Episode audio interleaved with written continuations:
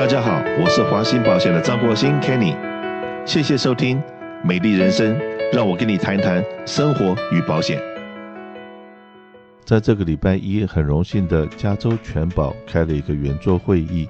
然后跟社区里面宣导一下二零二零年的我们的个人健康保险大概的状况是怎么回事。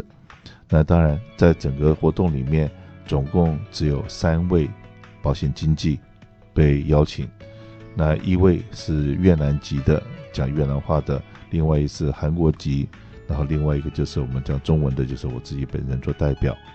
那另外呢，这个越南人的是从我们的圣地亚哥被邀请上来的，然后韩国籍的是从我们的呃 Southern Oak 那边，反正蛮北的地方是邀请过来。虽然我们讲的语言都是不同的语言，但是我们讨论的内容都是同样的内容，就怎么样能够让我们这个在加州的居民大家都能够得到。完好，呃，就良好的照顾在健康保险的部分。那当然，我们加州全保的执行长 Peter 也来到了现场来主持这个会议。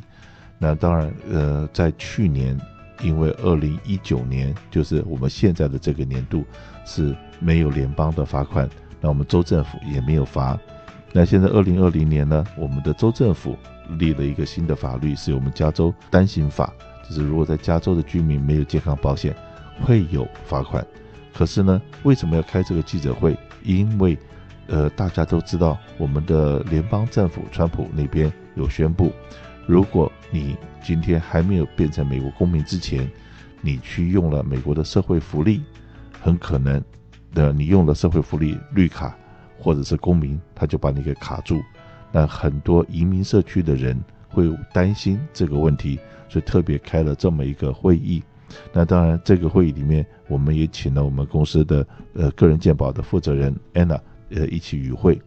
那 Anna 所提出来的问题，也正好是我们加州全保很了解这个状况一直在发生，然后这个这个状况的话，大家都想办法来共同解决。可是这个事情已经发生了五年，到目前为止也都还没办法解决的是什么样的问题呢？请安娜跟大家报告一下。对，那对针对于加州全保啦，从二零一四年开始实施以来，呃，的确是有很多很多我们社区的民众都有从政府拿到一些政府补助，保费呢很便宜，也有很好的这个健保福利。那同时呢，我们也发现了一个很大的问题，也就是针对于父母在使用健康保险，那同时呢，孩子会自动掉入白卡的这一族群，那加州全保给这样子的家庭定义为叫混合式家庭。停，这种情况下呢，因为他们这个续保的时间是不一样的。那大人的这个用加州全保呢，每年就是在开放投保期，每年的年底会做续保。那续保的同时呢，会把所有的资料更新一遍，包括收入啦，包括家庭所有的状况啦，或者是说有人改名字啦，或者是新生儿啊，这一些状况都会在每年的年底呢来做一次更新。那让这个家长的健康保险呢，在下一年度就可以续保好了，或或者。是有改计划，那可以希望可以在接下来的一个年度里面，就这样安安稳稳的付保费，那这个健康保险就这样使用下去。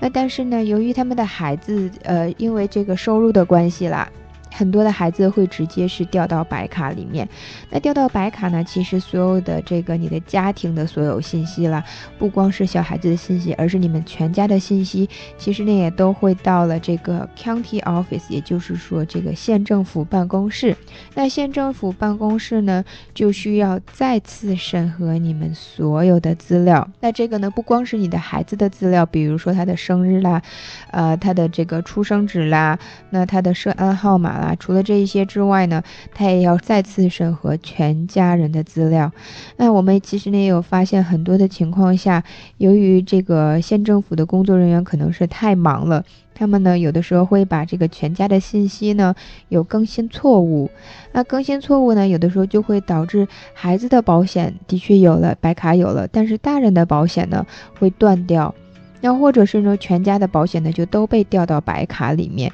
甚至我们这边也有看到，有的时候就是把这个全家的信信息更新变成了，呃，什么连小孩子都是主报税人啦，呃，或者是全家都是印第安人啦，那我们真的是有看到过很多这种情况。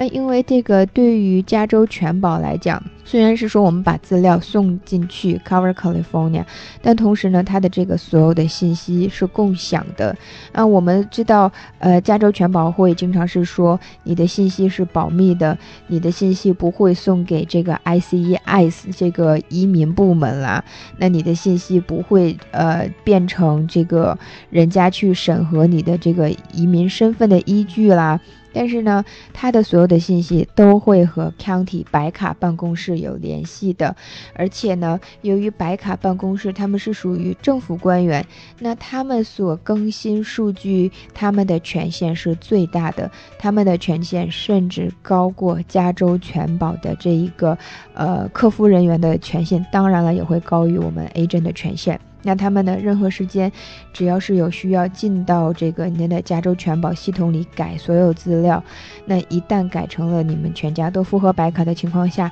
不管是 agent，就连你如果直接打电话给加州全保，他们也是爱莫能助，也只能是让您再次回到县政府办公室和白卡这一边的 social worker 社会福利局的这个 social worker 来讲，说啊，您可不可以再帮我把我的某些信息再更新？这样子呢，我的信息可以再由这个县办公室再发回给加州全保，发回去之后呢，保险经纪这一边才可以协助您操。操作帮您选回计划，那这个呢，听起来其实就是一个蛮绕的一个整个的一个事情的经过了。但是呢，真的这个从现实发现，从二零一四年到现在，这个问题。加州全保一直也有发现，可是呢，到目前为止，他们也只是在积极的解决中。那希望可以和各方面沟通，因为呢，对于加州来讲呢，是分为不同的县。你和 LA County 这一边弄好了，其实还有 San Bernardino County 呀，还有城县啦。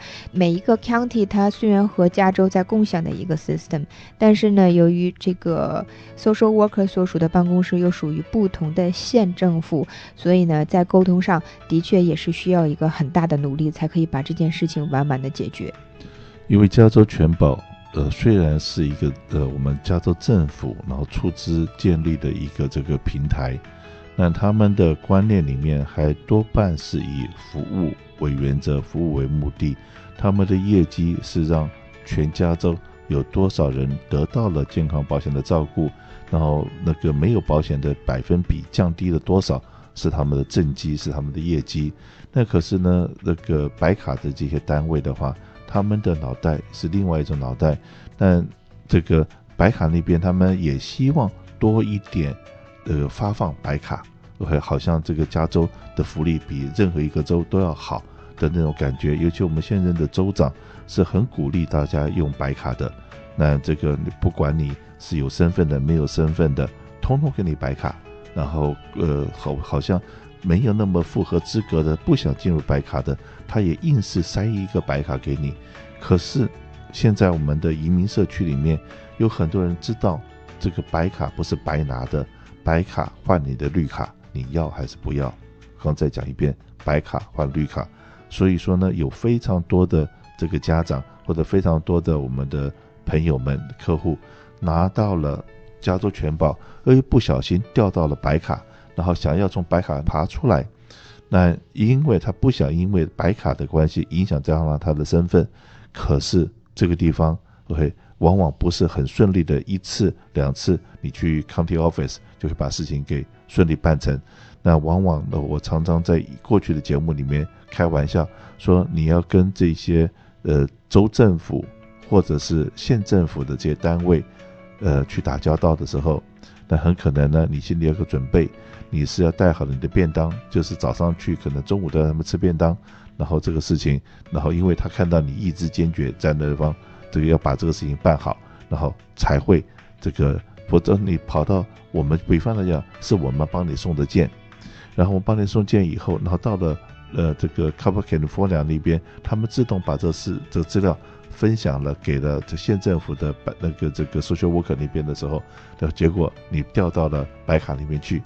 绝对不是我们有意的，也绝对不是我们能力能够阻挡的，而是这些东西是一个就像说今天这个呃一个染料掉到水里面去好了。这个水很快很快的就整个就会变颜色，然后这个资料一进了这个 California，这些资料就通了，就是变成州政府他们县政府那边在共享这些资料，然后想要把你的健康保险给照顾好，可是我们真的是因为绿卡的关系，会影响到很多人的权益，所以说呢，在我们的移民社区里面，我们不管州政府、县政府、联邦政府他们怎么说。那我们现在所有的移民律师几乎告诉我们的听众朋友，就是有些东西不要白拿。那你的负担还负担得起的时候，请帮你的小孩子花钱买保险，而不是去拿免费的保险。那在这个部分有疑问的，就麻烦你不要把华信保险的工作人员当成律师或当成移民官。请你真的有这种问题，回去问你的移民律师。移民律师告诉你可以，你相信他就是可以。你的移民律师如果告诉你不可以，你千万不要自作主张的说，哎，别人都怎么样，我也要怎么样。那真的就是这个。我们这这次的会议最主要的还是要让所有的社区的民众知道健康保险的重要性。可是至于说要用什么样的方法取得你的健康保险？尤其是二零二零年，也就是今年的十月十五号，这个 Open Enrollment 开跑了以后，OK，请你记住，没有买健康保险，那你的另外一个那个这个出路就是罚款，以及承担你自己的风险。没有健康保险，你要承担万一你生病的风险是蛮大的，在这个地方要请大家注意。那还有什什么东西可以补充的？对，那二零一九年是没有了这个没有买健康保险的罚款取消，但是呢，到二零二零年度的时候，这个罚款又回来了。所以是说，如果您今年可能是觉得啊，好像保费太贵了，我不想买健康保险了，我就赌一赌好了。那到二零二零年，如果你不买健康保险，会有罚款。那罚款的金额呢，还是会蛮高的。那另外呢，还会有一个比较好一点点的消息，也就是说，在二零二零年度的健康保险的保费。终于涨得没有那么多了，那今年基本上都是持平的，也就是说，如果今年您所看到的保费的涨幅，也只是根据你的年龄的上涨涨了那么一点点，和过去的几年相比呢，这个涨幅是最低的。那全加州平均的保费涨幅只有百分之零点八，那这个涨幅呢，应该是说比物价上涨的指数还要低了。所以是说，今年呢，其实可以看到很多多的人，可能你的健康保险的保费基本上是持平的。那还有一点呢，是今年州政府会额外提供更多的这个健保补助。给中产阶级收入的人群，那对于联邦呢，他给这个联邦的这个给这个健康保险的保费补助是到你这个联邦贫困线的四倍，也就是说，如果你四口之家，如果一年的收入在差不多十万块钱以内的话，你多多少少都可以拿到补助。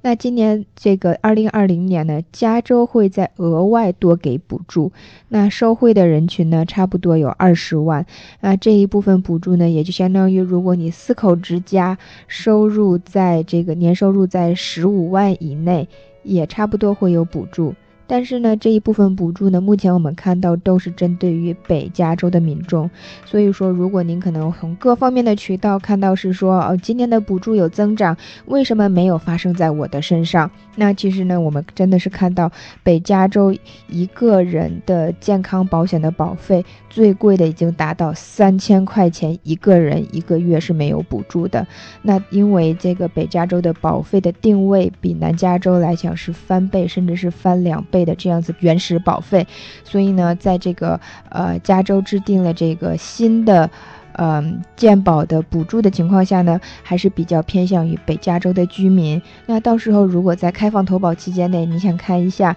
您可以拿多少的政府补助，也可以呢来给我们华兴保险来电话。当然呢，也可以和我们预约，和我们的专员来详细的谈一谈，看看我在二零二零年的健康保险要来如何的购买。然后这两天也有这个我们的客户打电话来说，买药的费用好像蛮贵的。那事实上面呢，我们去查了一下，那如果说呃很多什么呃副牌药、名牌药，它的这些费用，我们的民众去拿药的时候觉得哇，要付个三十块钱口费，好贵，两个药就要六十块。事实上面，你可以再问一下药房，有的时候那个药，你如果真的要花钱去买。可能是四百、五百或六百，你的扣配是三十块，说句实在话，还蛮便宜的。在上一集节目里面，我们也跟安娜一起跟所有听众报告过，那我们很多的民众会自己选择哪个药我拿，哪个药我不拿，哪个药我吃，哪个药我不吃，实际上这个东西都不是正确的做法。真的，如果说怕这个药费太贵，那可能在今年在这个 renew 你的保险单的时候。就要先跟这个我们的操作的同事问一下，说，我常常现在可能已经在固定拿哪几种药了。那如果说我今天我升一级，我把我的保险升一级，我的 copayment 会降多少？那我的保费会增加多少？那这些东西都是在十月十五号开始，OK？那你可以赶快去问的。但是我也知道说，像我们往年十月的十五号以后，那我们真的是办公室车水马龙。所以说，拜托各位，OK，那如果要来之前的话，可能先上我们的官方网站看一下我们的最新的内容。当然，所有我们现有的客人，我们也会发的很多通知，通知你说，今年你的保险费，如果说保持现有的条件，保费会调整到多少，OK，可能涨涨了一块两块，因为这一块两块